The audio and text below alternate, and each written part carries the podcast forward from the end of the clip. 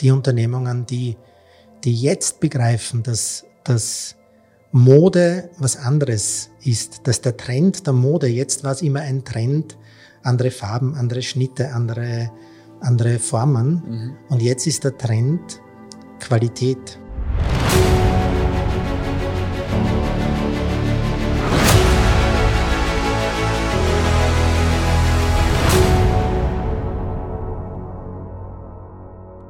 Herzlich willkommen zum Marburg Podcast Redefining Wealth, in dem wir uns mit inspirierenden Persönlichkeiten zusammensetzen, Einblicke in die Welt von Marburg bieten und darüber philosophieren und nachdenken, was Vermögen wirklich bedeutet.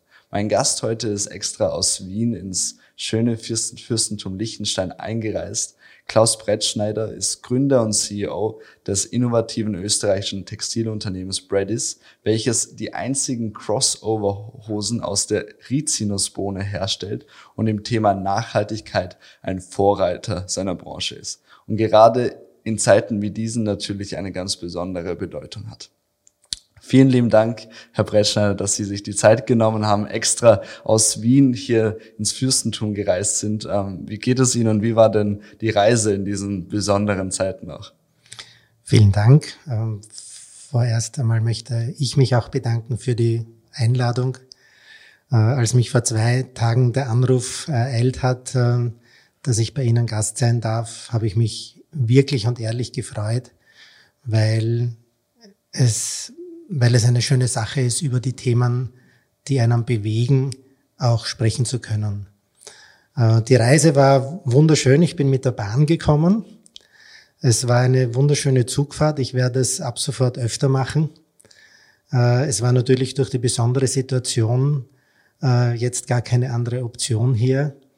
Aber ähm, es hat gezeigt, Bahnreisen ist schön, Bahnreisen macht Sinn. Vor allem, wenn man durch Österreich fährt. Vor allem, wenn man durch Österreich fährt, ja, ganz genau. Ja, es ist, wir haben uns ja einmal bereits getroffen und bereits damals ähm, hatten wir sehr inspirierende Gespräche zusammen und ich muss sagen, dass ich mich auch schon wirklich ähm, gefreut habe auf dieses Gespräch, weil sie auch wirklich ehrlichen Herzens ähm, das verkörpern, dass sie das, was sie in ihrer Arbeit tun, auch wirklich leben. Ähm, und das habe ich selten in dieser, in dieser Reinheit auch gespürt und ähm, ich freue mich wirklich auf die Gesprächsthemen, die wir jetzt auch anschneiden können. Ähm, zu Beginn können Sie vielleicht ähm, unseren Zusehern und Zuhörern auch etwas genauer was über Ihren Werdegang erzählen. Also wir haben vorher jetzt vor ähm, der Aufnahme bereits über gewisse Dinge gesprochen. Ähm, das interessiert immer sehr unsere, unsere Zuhörer. Ähm, woher kommen Sie? Was haben Sie gemacht? Haben Sie eventuell ein Studium auch ähm, gemacht? Ähm, genau. Also ich sage immer ein bisschen scherzhaft, ich bin seit 55 Jahren Unternehmer in der Bekleidungsindustrie weil ich 55 Jahre alt bin und als, äh, als Sohn eines, Begle eines Schneiders äh, auf die Welt gekommen bin. Äh, meine Eltern waren einerseits begeistert in der Bekleidungsindustrie, aber sie waren auch begeisterte Sportler. Äh, das hat dazu geführt, dass äh, mein Vater zu einem der bedeutenden österreichischen Herstellern von Skibekleidung, von Skihosen geworden ist.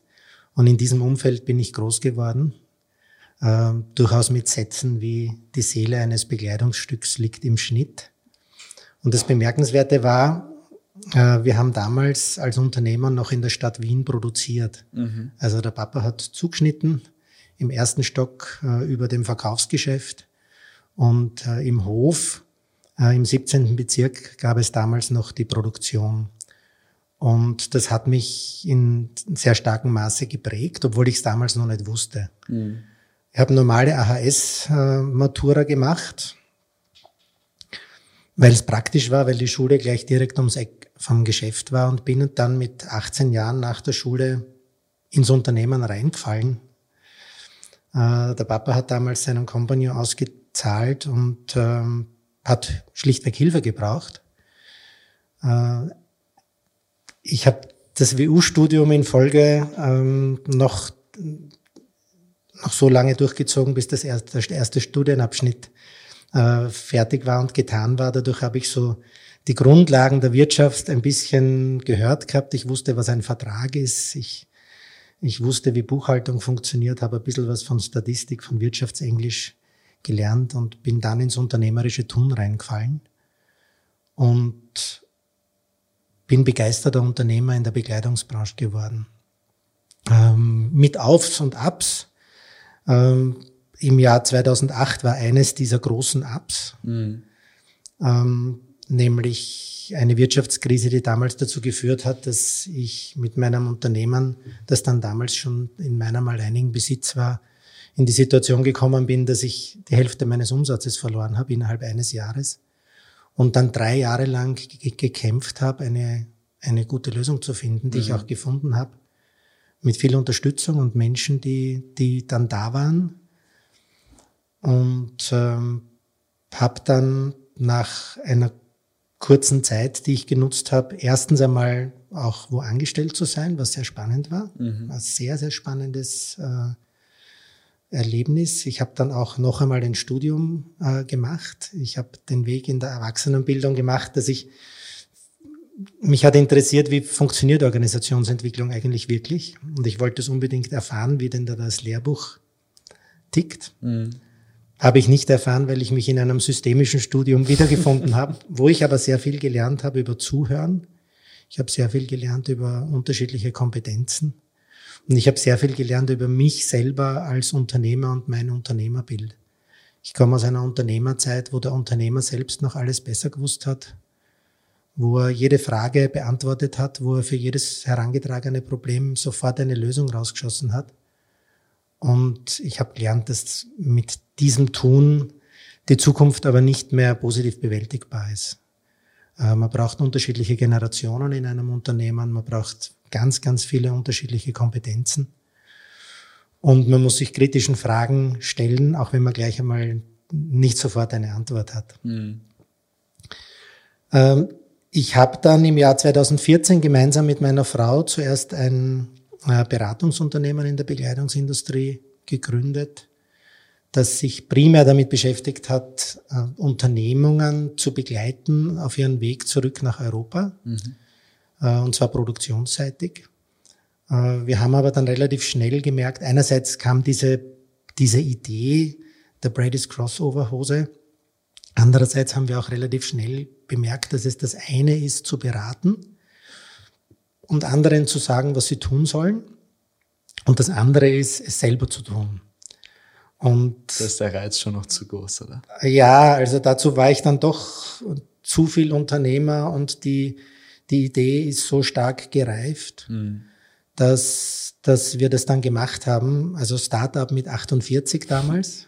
Da, da, das Erwachsenenstudium, das Sie absolviert haben, zeugte natürlich auch von diesem, von dieser Überzeugung, dass man sich ständig neu erfinden muss, weil es natürlich viele gehen diesen Schritt nicht auch aus Stolz eventuell. Ja, man muss auch, man muss, man kommt auch ganz schön an seine Grenzen. Also ähm, gerade die ersten Einheiten in dem Studium, Studium waren, ich, ich kann mich gut erinnern, ich bin nach Hause gekommen, meine Frau hat mich dann immer beruhigt, weil ich sehr erzürnt war. Ich habe geglaubt, dass alle, die dort sind, müssen mindestens auch Unternehmer gewesen sein oder CEOs oder Persönlichkeiten, die, die sich dann so wie ich äh, weiterbilden wollen. Und meine Frau hat mir damals gesagt, wirst sehen, von denen, die am weitesten aus deiner Welt entfernt sind, wirst du am Schluss am meisten gelernt haben. Und genauso war es dann auch. Und das war eine, war eine wirklich, wirklich, wirklich wichtige Schule, durch die ich da gegangen bin. Habe mich sehr viel äh, zurücknehmen müssen, auch was okay. gut ist. Sehr, sehr, sehr spannend. Ähm, Sie sind ja, wie gesagt, 55 Jahre bereits in der Textilindustrie. Wie hat sich diese denn entwickelt in dieser Zeit? Das ist ja ein sehr langer Zeitraum und ähm, hat auch starke Veränderungen mitgenommen mit der Zeit. Also zwei, zwei Antworten fallen mir auf diese Frage ein. Die eine Antwort ist, sie hat sich gar nicht entwickelt, okay. nämlich technologisch, ähm, weil sie hat sich in, in dieser Zeit eigentlich nur damit auseinandergesetzt, wie kann ich billiger produzieren. Also in den letzten 30, 40 Jahren ist unsere Industrie äh, in die Länder gegangen, wo der Nadelstich billig ist. Mhm.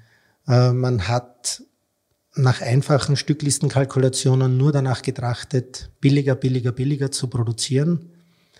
War viele Jahre in China, ist dann von China in andere Länder, Laos, Kambodscha, Vietnam, Bangladesch mhm. gegangen. Der neueste, allerschlimmste Trend äh, ist jetzt äh, der Zug von, von den vorgenannten Staaten nach Äthiopien. Okay. Wir sprechen von Ländern, wo es keine überhaupt keine rechtlichen Grundlagen gibt für, für Lohnbezüge. Mhm. Äh, wir sprechen von Ländern, wo 20 Dollar Monatslohn äh, gezahlt werden und Menschen dann wie, ja, wie, äh, wie Herdenvieh in, in großen Hallen sitzen und, und da Näh arbeiten auf technologisch veralteten, äh, auf veraltete Art und Weise machen. Also ich sage das so drastisch, weil ich so drastisch empfinde. Mhm. Mhm. Ähm, und was die Industrie verpasst hat in den letzten 40 Jahren, ist technologischer Fortschritt. Also ich war eingeladen, das ist jetzt auch schon drei oder vier Jahre her, von der ISPO. Das ist die größte Sportartikelmesse der Welt, die weltweit eine Akademie aufgebaut hat. In Seoul vor der dortigen Bekleidungsindustrie eine Rede zu halten über die neuesten Technologien in mhm. der Funktionsbekleidung. Und ich bin in der Vorbereitung und auch im Vortrag draufgekommen, die neuesten Technologien, von denen wir sprechen, sind 40, 50 Jahre alt. Also. Man liegt dieses Defizit in diesem technologischen Fortschritt an, ähm, einer gesamtgesellschaftlichen ähm, Einstellung, dass man letztendlich im Sinne des Homo economicus nur eine Optimierungsgesellschaft hat? Oder woran liegt woran Also mein, genau?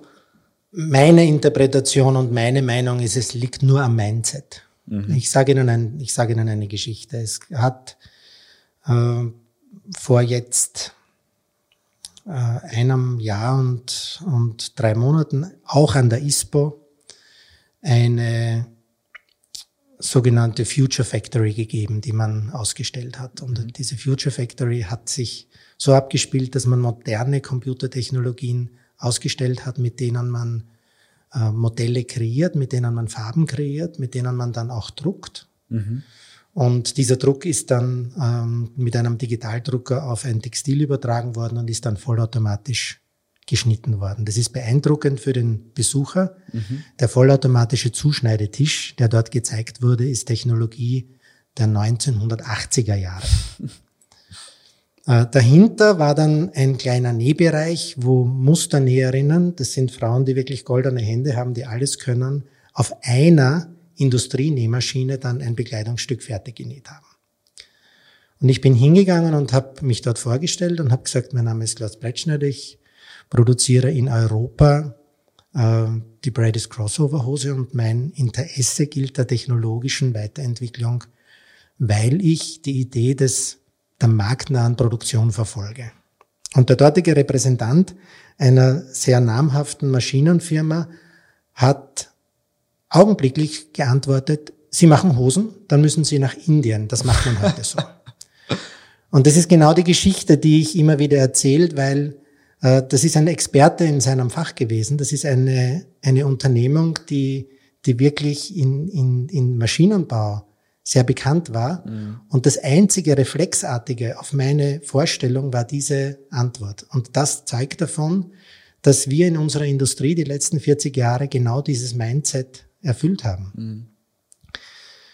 Ähm, ein paar Wochen später war ich dann auf einer Technologiemesse in Frankfurt und habe mir dort die neuesten Bekleidungstechnologien angeschaut, war bei marktführenden Unternehmungen, die mir gesagt haben, ein Roboter kann eben keine Textilien nehmen, weil Textilien sind schwieriger zu handhaben als Metall oder, oder Holz. Und dazu sind zwei spannende Dinge zu sagen. Erstens, ein Stockwerk höher war genauso ein Roboter. Das wusste aber der Repräsentant dieses marktführenden Unternehmens gar nicht, mhm. weil er gar nicht herumgeht. Und das zweite Thema ist, das ist auch Mindset. Also das ist eine, eine Schutzbehauptung, die wir seit 40 Jahren vor uns hertragen. Mhm.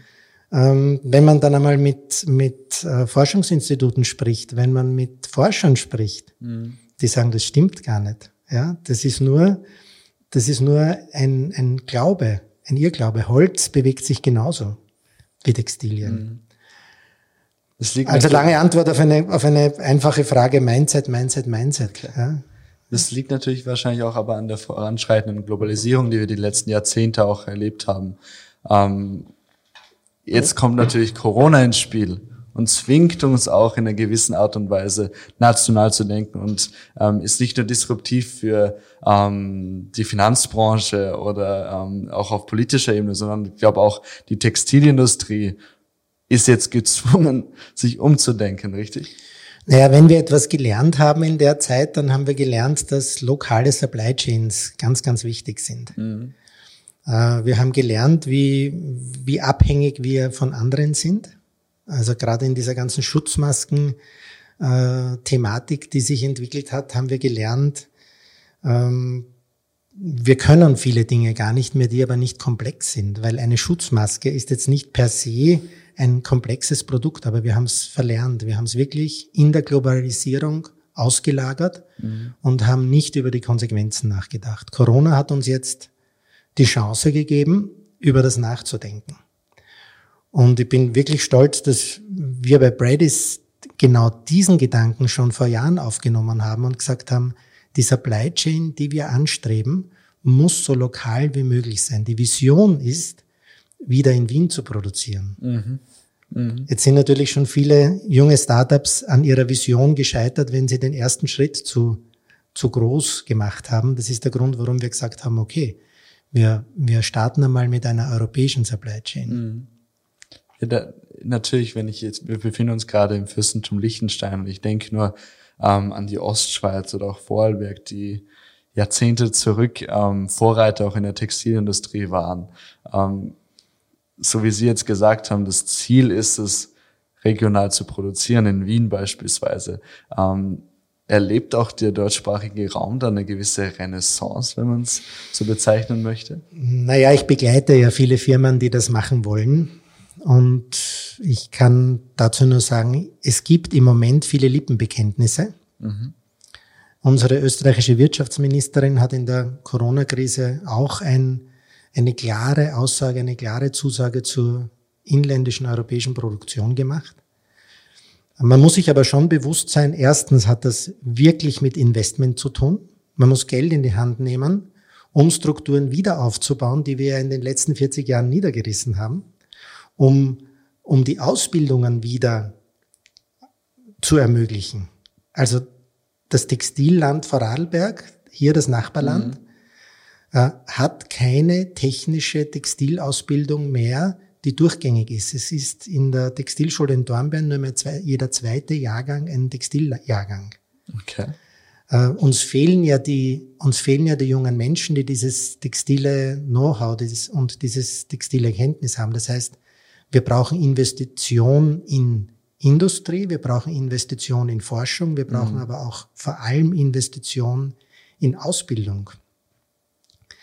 Und dann muss man das schon wirklich wollen. Und man muss auch realisieren, wenn wir dann ein Produkt hier in Europa herstellen, dann müssen wir auch anders kalkulieren. Also all die in den letzten 30, 40 Jahren geübten Kalkulations Schemen, die müssen wir über den, über den Haufen hauen. Mhm. Und man muss wahrscheinlich auch die Branche komplett umdenken, weil ich denke jetzt nur daran, es sind ja sehr viele Menschen Mode interessiert und die Modebranche lebt von ihrer Kurzlebigkeit, dass ähm, jede Saison neue Produkte rauskommen, kurz genutzt werden, weggeworfen werden, neue Produkte gekauft werden, das natürlich überhaupt nicht in dem Sinne nachhaltig ist. Also ich, ich würde sagen, das ist vorbei. Ich glaube, das hat Corona gebracht. Mhm. Und die Unternehmungen, die das jetzt begreifen, das sind die Gewinner in der Zukunft. Die Unternehmungen, die, die jetzt begreifen, dass, dass Mode was anderes ist, dass der Trend der Mode, jetzt war es immer ein Trend, andere Farben, andere Schnitte, andere, andere Formen. Mhm. Und jetzt ist der Trend Qualität. Der Trend ist jetzt Fairness. Ich mag das Wort Nachhaltigkeit gar nicht so, mhm. weil ich habe es ehrlich gestanden, vor 20 Jahren habe ich das Wort gar nicht gekannt. Das ist irgendwie erst aufgekommen. Mhm. Ähm, für mich ist es vielmehr der Begriff der Fairness. Fairness gegenüber der Umwelt, Fairness gegenüber äh, Menschen, Fairness gegenüber allen Stakeholdern in dem, in dem ganzen, nächsten in, Generation. in der nächsten Generation. Sie sagen das. Und da wird es in der Bekleidungsbranche und in der Textilbranche jetzt ein massives Umdenken geben müssen. Und wie ich es gerade gesagt habe, die, die jetzt schnell umdenken, das werden die sein, die da als Gewinner aus dieser Krise rausgehen. Das ist sehr spannend. Ich kann natürlich das nur als Laie beobachten, aber ich stimme dem ähm, auch vollkommen zu. Ähm, Sie persönlich ähm, holen ja ihre Materialien auch aus einer ganz speziellen Pflanze, einer Bohne, mhm. die ähm, Rizinusbohne, wenn mhm. ich es richtig im Kopf habe. Genau. Also ähm, wo, woher nehmen Sie die? Und wie ist es denn dazu gekommen, dass man diese, diese nachhaltige Quelle gefunden hat, die kaum CO2-Ausstoß auch verursacht? Ich glaube, also, wenig Wasser verbraucht und so weiter. Wie es dazu gekommen ist, da habe ich den, den Vorteil, dass ich lange, lange in der Branche bin und die richtigen Menschen äh, zum Glück kenne, äh, die ich ansprechen konnte, um, um auf der Suche nach einem geeigneten äh, Material auch wirklich fündig zu werden. Wir haben eines der großen Herausforderungen unserer Branche ist der Rohstoff. Mhm. Ähm, wir alle kennen die Probleme rund um die Baumwolle. Wobei ich immer sage, nicht die Baumwolle per se ist das Problem. Baumwolle ist ein wunderbares Produkt, ist eine wunderbare Pflanze. Das Problem ist, was wir Menschen daraus machen. Ähm, die Baumwolle hat halt das Problem, dass sie äh, sehr, sehr ressourcenintensiv in, in der Anpflanzung ist. Aber nicht nur das, es gibt extremen Pestizideinsatz, es gibt, äh, was das Saatgut betrifft, ähm, ganz, ganz ähm, große Unterdrückung an der Bauern. Es ist von vorne bis hinten das ganze Baumwollthema wirklich, wirklich problematisch.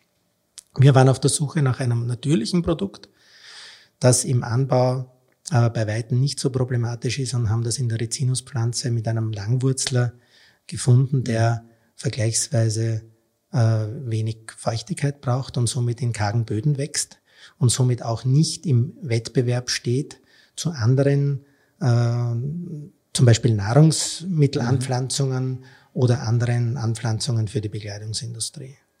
Äh, das Wichtigste ist, also ich habe meine erste Rizinuspflanze am Bahnhof in Mödling gesehen. Äh, ich kannte sie ja auch selber nur von Bildern, bin dort vorbeigegangen, denk mal, das ist komisch, das schaut aus wie eine Rizinuspflanze. Und das war's dann auch. Also es hat sich als richtig herausgestellt, das Bild, das ich am, auf meinem Handy immer von der Rizinuspflanze herumtrage, mhm. habe ich am, am Bahnhof gemacht, weil es dort als, als Zierpflanze äh, gesetzt wird und eben auch am Bahnhof, die ist dort leicht pflegbar. Die wächst überall, äh, verarbeitet wird sie ausschließlich in Europa. Mhm. Äh, unser, unser Faserlieferant äh, ist in Italien, in der Lombardei. Unser äh, Gewebelieferant ist in Schweden. Mhm. Äh, unsere Ausrüstungen kommen aus Deutschland. Äh, sämtliche Kleinmaterialien kommen aus Deutschland. Das sind alles Länder, da muss man per se den Menschen einmal nichts über un über die Umwelt erklären. Also gerade wenn ich in Schweden bin und als Österreicher versuche, einem Schweden etwas über Umwelt äh, zu erzählen, ähm, das funktioniert nicht, weil die machen sich da mehr Gedanken und die sind, da, die sind der Natur noch um vieles näher, als wir mhm. das sind. Als die Österreicher? Ja, ja, das ist schon sehr spannend, wie die denken und wie die ticken.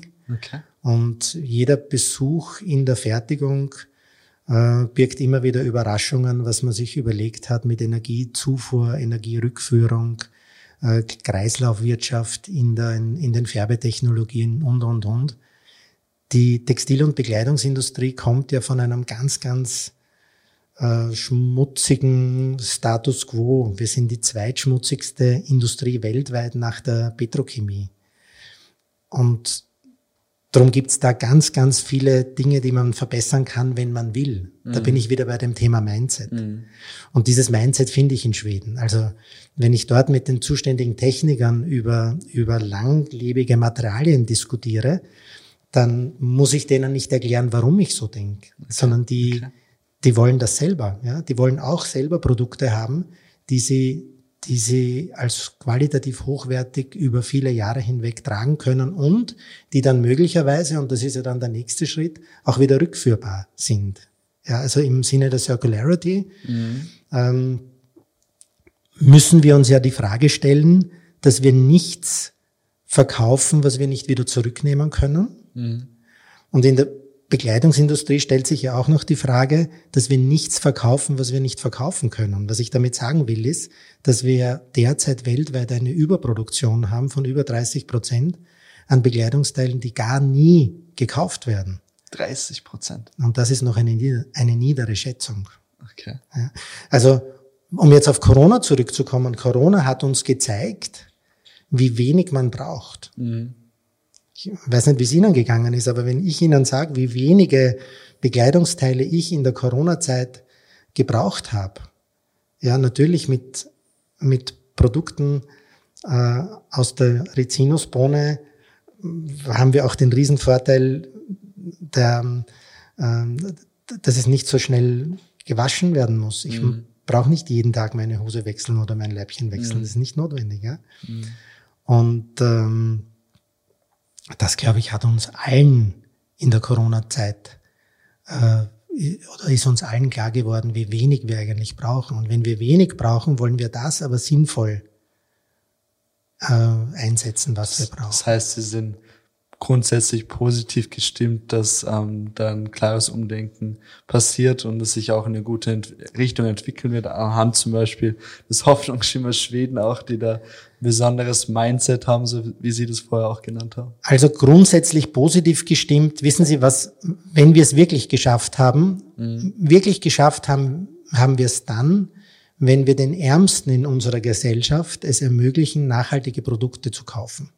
Wenn wir das bewerkstelligen können, dann haben wir es wirklich geschafft. Ich glaube nicht, dass, dass wir jetzt nach der Corona-Krise schon in der Lage sind, das sagen zu können. Ich glaube, dass der Anteil derer, die jetzt nachdenken über die Dinge, die bewusster einkaufen und die gerade Bekleidung bewusster anziehen, größer geworden ist. Aber wir haben durch die Krise noch nicht die Herausforderungen gelöst, das mhm. noch nicht. Und was muss geschehen, damit dieses Mindset entwickelt werden kann. Natürlich, Corona verursacht auch ein Umdenken.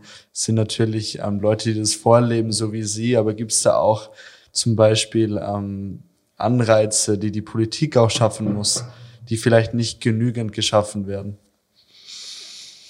Mm, Sie machen jetzt ein großes Thema auf, äh, das mich als Unternehmer in den letzten Wochen und Monaten sehr beschäftigt hat. Ähm, die Anreize der Politik, ich weiß es nicht. Ich, ich denke immer als Unternehmer drüber nach. Als Unternehmer war ich über jede Form der Unterstützung glücklich äh, wie patschert sie auch war, aber es war Unterstützung. Äh, ob die Politik so viel Anreize geben kann, ich denke, es werden dann die Unternehmer sein, die diese Anreize oder die dieses Mindset bringen. Mhm. Und ich glaube, dass es, ja, es werden Unternehmer sein, die neue Wege gehen. Mhm. Auf Ihre Frage, was passieren muss. Es müssen Technologien entwickelt werden. Äh, die Bekleidungsindustrie funktioniert im Grunde technologisch immer noch so wie vor Hunderten von Jahren. Also Sie müssen sich einen modernen Webstuhl vorstellen, wie den Webstuhl, den wir in Museen sehen. Der Holzwebstuhl aus dem Mittelalter ist technologisch das gleiche Ding wie ein moderner Webstuhl. Die Nähmaschine technologisch von einem Österreicher erfunden, vom Herrn Madertaner. Mhm. Meines Wissens hat er 1813 sein Patent eingebracht. Also wir produzieren mit wirklich, wirklich alter Technologie. Und wenn sich die Bekleidungsindustrie aus dieser Falle der, der Billigproduktion wirklich, wirklich wegbewegen will, dann muss sie technologisch äh, umdenken und sich weiterentwickeln. Und in dem Sinne ist der Bradis auch ein Vorreiter, oder? In dem Sinne ist Bradis definitiv auch ein Vorreiter. Äh, wir beschäftigen uns mit neuen Fertigungswegen. Wir beschäftigen uns mit, beschäftigen uns mit Robotik. Mhm. Ähm, und beschäftigen uns damit. Im ersten Ansatz wollen wir das Ziel erreichen, eine, eine Brady's Crossover Pant lokal mit einem ähm, mit einer Stückzahl, mit einer Industriestückzahl eins zu den gleichen Kosten äh, zu produzieren, wie, wie das jetzt in dem europäischen Ansatz mhm. möglich ist. Mhm. Ich glaube, nur durch solche technologischen Ideen und Weiterentwicklungen kann sich die gesamte Branche weiterentwickeln. Dann hoffen wir, dass ähm, dieser technologische Fortschritt auch so schnell wie möglich passieren kann, weil ähm, wir erleben natürlich auch durch Corona was ähm, dieses Bewusstsein schaffen kann. Ich habe jetzt zum Beispiel ein Bild auch erhalten aus Nepal, wo wir unser letztes soziales Projekt hatten, mhm. wo ähm, allein in dieser kurzen Phase man zum ersten Mal von der Hauptstadt von Kathmandu man die Himalaya-Kette wieder sieht. Das hat man über die letzten Jahrzehnte nie gesehen. Die Kinder, die dort in der Hauptstadt aufgewachsen sind, die hatten nie diesen Ausblick. Das war ähm, für mich auch ganz besonders, das zu sehen, wie schnell sowas gehen kann, wenn man die richtigen Schritte in die Wege leitet. Okay, spannend. Ähm, sie führen ja auch ähm, Bradish zusammen mit, mit ihrer Frau, die mhm. an ihrer Seite auch mhm. ähm, arbeitet. Ähm, wie ist das Zusammenarbeiten mit ihr und wer hat, wer hat die Hose an? also die Kur kurz Beide haben die Bradys Hosen be an. Beide haben die Bradys an. ähm, in der, in die kurze Antwort, es ist wundervoll. Die lange Antwort ist, ähm, wir haben komplett unterschiedliche Kompetenzen, was super ist. Und wir haben aber ein, ein was uns, was uns vereint, ist unsere Wertewelt. Und das ist das Angenehme und macht das Zusammenarbeiten extrem spannend. Ähm, um Ihnen von den Kompetenzen zu erzählen, also wenn ich äh, was kalkuliere, nehme ich eine Excel-Datei, da läuft meine Frau schon davon. Ähm, meine Frau äh, würde, würde Texte formulieren, sie würde Bilder machen. Ähm, das ist vielleicht so eine plakative Erklärung, wie wir beide, wie wir beide dicken. Wir haben ganz, ganz klar abgesteckte äh, Bereiche, wo jeder in seinem Bereich die Endentscheidung trifft. Das ist ausgemacht. Wir, wir diskutieren kontroversiell und dann trifft jeder in seinem Bereich die Entscheidung.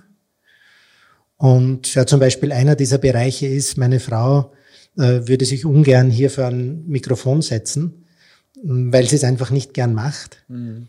Ähm, gleichzeitig sprechen wir die Dinge aber durch. Also sie waren so freundlich, sie haben mich im Vorfeld informiert über ihre Fragen, äh, die Fragenliste.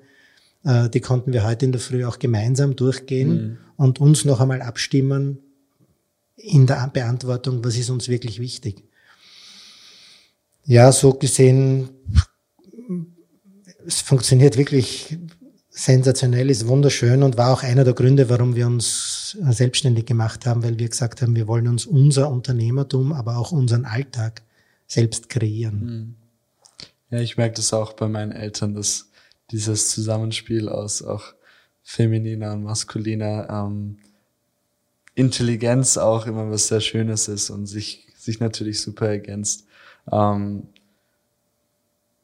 man muss es zulassen und man muss halt, man, man muss halt das wissen. Klar. Man muss wissen, dass das, dass das eine, eine wertvolle Ressource ist, wenn man auf beide, wenn man auf beide Ressourcen zugreift. Mm, mm. Und dann macht es einem gemeinsam stark. Ja. Das stimmt, das stimmt. Ähm, Im Zuge dieses Podcast, der natürlich heißt Redefining Wealth. Wir möchten uns Gedanken machen. Was heißt es letztendlich, ähm, vermögend zu sein? In dem Sinne ist natürlich Nachhaltigkeit oder besser gesagt Fairness auch eine sehr wichtige Debatte, die wir auch anregen möchten. Ähm, wir stellen zum Schluss eines Podcasts immer die Frage, was bedeutet denn Vermögen ganz speziell für Sie, Herr Brettschneider? Also wenn man ein Startup beginnt, so wie wir das gemacht haben, dann, dann weiß man ganz, ganz genau, was es bedeutet, äh, finanzielle Ressourcen zu haben oder auch nicht zu haben. Und die Beantwortung dieser Frage liegt aber, liegt aber tiefer. Ich glaube, vermögend ist man dann, wenn man, wenn man die Ressourcen hat, wirklich einen Beitrag für die Gesellschaft zu leisten. Wenn man etwas tun kann, was die Gesellschaft zum Guten verändert und was der Gesellschaft in, in der Allgemeinheit einen Vorteil bringt. Ich glaube, das ist das, was man wirklich als Vermögen äh, bezeichnen darf. Das ist ein sehr schönes Schlusswort und äh, ich bedanke mich ganz herzlich erstens, dass Sie sich die, die Zeit genommen haben ähm, und auch, dass Sie diese ähm, besonderen Einblicke auch in Ihre Welt ähm, ermöglichen. Das waren wirklich, wirklich wieder sehr, sehr spannende Themen, aus denen ich auch wieder sehr viel mitnehmen konnte. Ich habe ja auch gehört, dass Sie planen, in geraumer Zeit auch selber einen Podcast zu gestalten. Ähm, ich bin mir ganz sicher, dass Sie das mit so einer Leichtigkeit machen werden, weil das kommt so authentisch und wirklich vom Herzen rüber. Und da werden sich die Gesprächspartner auch sicher freuen auf die, auf die Gespräche mit Ihnen. Und das hoffe ich. Es wird ja um SDGs gehen. Mhm. Ein Thema, das uns alle bewegt, das ist, ähm, das aber wenige wissen, ja, dass die United Nations sich sehr wohl schon mit den Sustainable Development Goals auseinandergesetzt haben und die auch aus meiner Sicht sehr, sehr geschickt formuliert haben. Man muss sich nur halt auch wirklich hinsetzen und muss dann sagen, was bedeutet das für mich? Mhm. Und wie kann ich persönlich da beitragen, einen, einen Beitrag zu leisten. Ja. Da freue ich mich dann schon drauf. Dann werde ich einer der ersten Zuhörer sein des Podcasts. Hoffentlich auch einer der ersten Gesprächspartner. da freue ich mich schon sehr drauf. Ähm, Nochmal vielen herzlichen Dank, Herr Brettschneider. Ich wünsche Ihnen ähm, eine gute Heimreise dann auch. Dankeschön. Und ähm, wünsche alles Gute ihr und Ihrem Unternehmertum. Sie leben ja das vorbildhaft, ähm, dass man wirklich Nachhaltigkeit in dem Sinne lebt und auch ähm, die richtigen Werte verkörpert. Und da möchte ich auch ähm, Danke sagen, dass Sie das mit vollem Herzen auch jeden Tag tun. Danke für die Blumen. Wir werden es, wir, werden's, wir, ich, meine Familie, mein Team, wir werden das weiterhin tun, weil wir es aus Überzeugung tun. Dankeschön. Danke.